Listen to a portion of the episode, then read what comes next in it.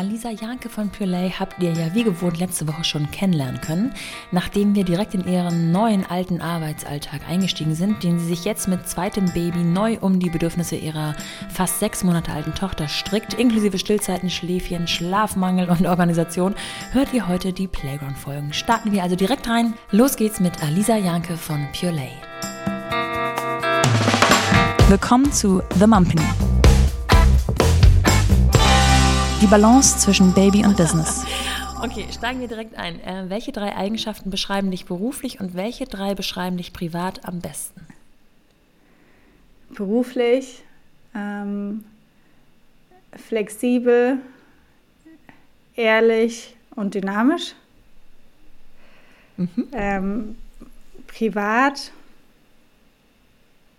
ähm, auch flexibel. Also das ist, muss ich auf beiden Seiten mitbringen, auch flexibel.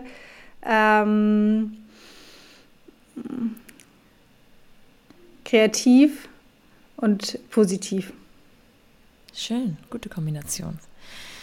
Was hat dich das Muttersein oder haben dich deine Kinder gelehrt? Dass es nichts Wichtigeres auf der Welt gibt als die zwei. Und woran an dir arbeitest du zurzeit am härtesten? Dass ich trotz dem ganzen Druck und äh, der Phasen, in der wir uns gerade befinden, meine Positivität und Gelassenheit immer beibehalte. Geht vielleicht einher mit der nächsten Frage. Wo knirscht es in Sachen Vereinbarkeit bei dir noch am häufigsten? Schlechte Gewissen. Mm, ja. Hast du ein Mantra für Schlechte Tage, stressige Situationen? Ich beam mich dann immer an den Strand an, nach Hawaii. Oh, ja. Wirklich. Kopfkino an Sehr gut. und ich äh, fahre runter. Oh. Welchen Ratschlag hättest du gerne eher bekommen und auf welchen hättest du gut verzichten können? Ratschlag nicht eher bekommen. Ähm, Lösungen, nur Lösungen zu suchen und keine Probleme. Den hätte ich gerne eher bekommen oder das hätte ich gerne eher in meinem Leben gelebt. Wenn ich nicht, nicht gerne bekommen hätte, das ist eine sehr gute Frage. Da habe ich gerade ad hoc gar keine Antwort. Vielleicht hast du das Glück, dass du nie einen doofen Ratschlag bekommen hast. Einen ungefragt. Vielleicht. Gibt es was, was du aktiv machst, um dieses lösungsorientierte Denken zu verinnerlichen? Ähm, ich glaube sehr stark an äh, Energien und auch positive Energien. Ja. Das heißt, wenn man viel Positives gibt, erhält man auch immer viel Positives zurück. Ähm, und was mir da zum Beispiel hilft, ist sehr stark auch die Natur. Das heißt, ich gehe gerne raus in die Natur und habe da einfach das Gefühl, da kann ich total den Akku aufladen. Und das hilft mir sehr stark, meine Balance zu, meine Balance mhm. zu halten. Das mhm. ist mir ganz wichtig. Hast du drei Must-Haves oder Must-Dos für Gründermütter und ihre Vereinbarkeit? Also jemand, der wirklich supportet, ob es jemand von der Familie ist oder eine Tagesmami oder eine Kita, ähm, das auf jeden Fall, weil man darf nicht denken, dass man alles alleine schafft ohne Hilfe. Also man mhm. muss bereit sein, die Hilfe wirklich anzunehmen. Das ist ganz wichtig.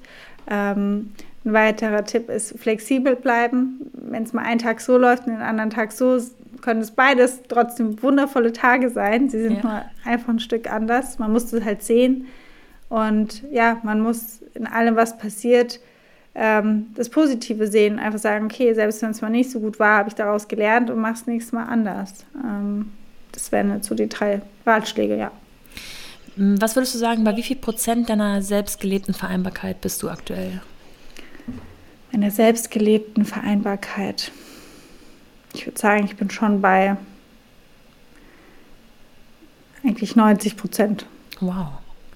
Und warst du schon mal, ja, also mehr kann man ja fast gar nicht verlangen, aber ähm, also siehst du so eine Kurve von erstem Kind zu zweitem Kind im Sinne von, ah, wir hatten es da schon noch besser und dann kam wieder ein Baby in unser Leben?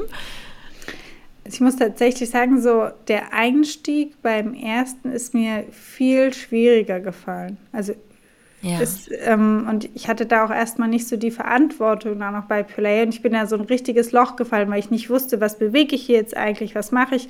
Und das war diesmal ganz anders und es war mir aber auch ganz wichtig, dass es anders ist, weil da habe ich echt gemerkt, es hat mir nicht gut getan, zu wissen, für was bin ich jetzt verantwortlich, für was nicht. Ähm, und ähm, da ist mir jetzt beim zweiten Mal der, der Wiedereinstieg deutlich leichter gefallen. Ja, ja. Auch so dieses Thema von sich gebraucht fühlen und sowas, das hatte ich beim ersten Mal, war das, war das etwas schwieriger für mich und jetzt hatte ich da eine andere Herangehensweise. Ah ja. Letzte Frage. Ähm, mit wem würdest du dich zu all dem mal gerne unterhalten? Das ist auch das ist eine spannende Frage. Ich glaube, da muss ich echt noch mal in die Recherche gehen. Ich bin da so in meinem Strudel, in meinem Doing. Ja. Ähm, mit wem würde ich mich dazu gerne mal unterhalten?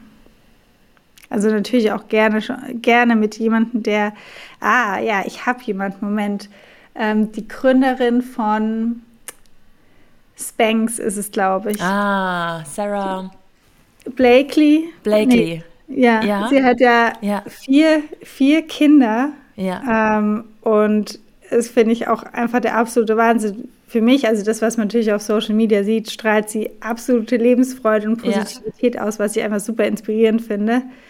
Und ja, das wäre auf jeden Fall eine Person, mit ihr würde ich mich gerne ähm, mal darüber austauschen, was so ja. ihre, ihre äh, Learnings, Tipps und wie sie das Ganze so gemeistert hat. Ja. Ja, vier Kinder ist auch nochmal eine ganz andere Hausnummer, sicherlich in der Logistik und Koordination, Organisation sowieso schon. Okay, ähm, ist notiert. Ja. Ich danke dir sehr, Lisa. Vielen, vielen Dank für deine Zeit. Ähm, ich wünsche dir ein erfolgreiches Weihnachtsgeschäft und eine ganz tolle Familienzeit. Danke ja, dir. vielen Dank, Nora. Ich dir auch. Super. Bis dann. Bis dann. Tschüss.